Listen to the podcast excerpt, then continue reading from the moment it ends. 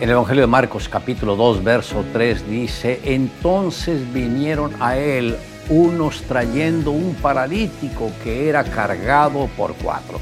Hoy me gustaría tratar sobre el tema cargando a un amigo.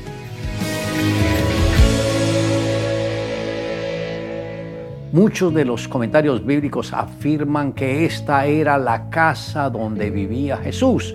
Cuando él llegó y la gente lo supo, corrieron a su casa. Tantos eran que ya nadie podía entrar.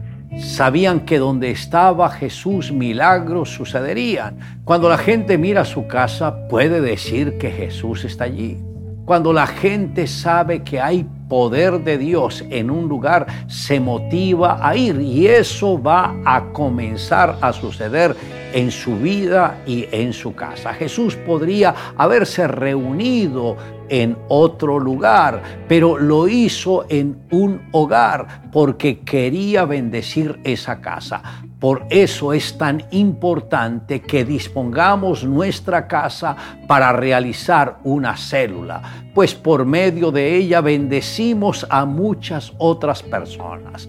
Las personas que sufren de parálisis corporal muchas veces se ven confinadas a vivir en soledad pues por la suma de actividades cotidianas, pocos son los que pueden tomarse un tiempo para compartir con ellos. Sin embargo, el paralítico de esta parábola tenía cuatro amigos quienes comprendieron que Jesús era el único que tenía la medicina que lo habría de sanar. Aunque la parálisis de este hombre había afectado toda su fe, los cuatro amigos de este hombre se convirtieron en los pies y manos de él y se dispusieron a desafiar todo con el propósito de que su amigo obtuviera la sanidad.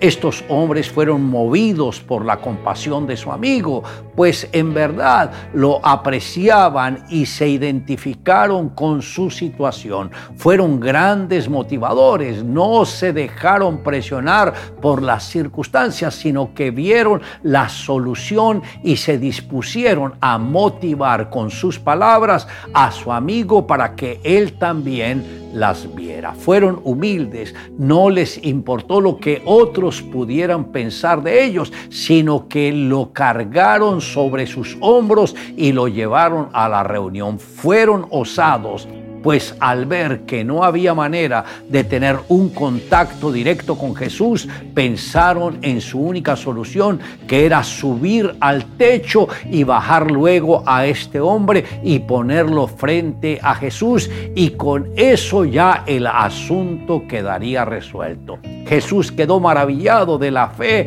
de los amigos que tenía este hombre y por causa de la fe de ellos fue que Jesús se motivó a darle sanidad a este hombre.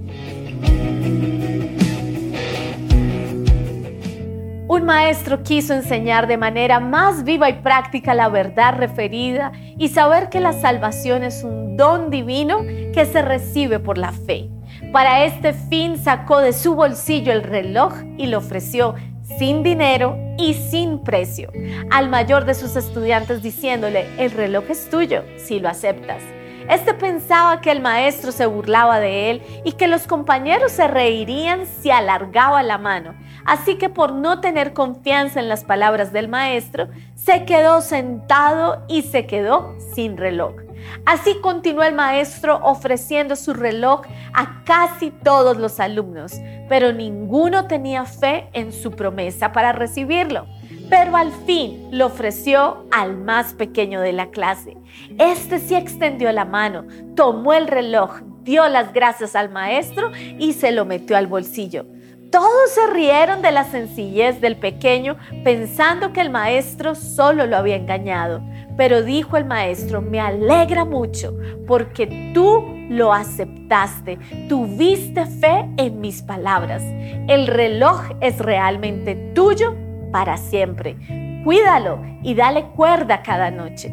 Cuando los otros comprendieron que mediante esta fe sencilla el pequeño compañero había recibido de verdad el reloj, sintieron mucha tristeza, mucha pena por no haber creído ellos también, pues pensaba cada cual, si yo hubiera tenido la fe en el maestro, sería dueño hoy de un bonito reloj de plata, pero por mi incredulidad perdí la oportunidad.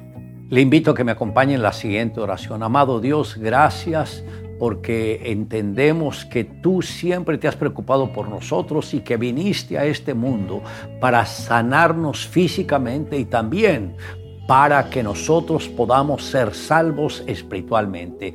Gracias por cada palabra que tú inviertes con cada uno de nosotros, que quedaron plasmadas en la misma Biblia, en la palabra tuya. Ayúdanos, Señor, a que siempre estemos muy conectados contigo haciendo la obra tuya. Te amamos, Dios, en Cristo Jesús. Amén. Declare juntamente conmigo, pero sin fe es imposible agradar a Dios porque es necesario que el que se acerca a Dios crea que le hay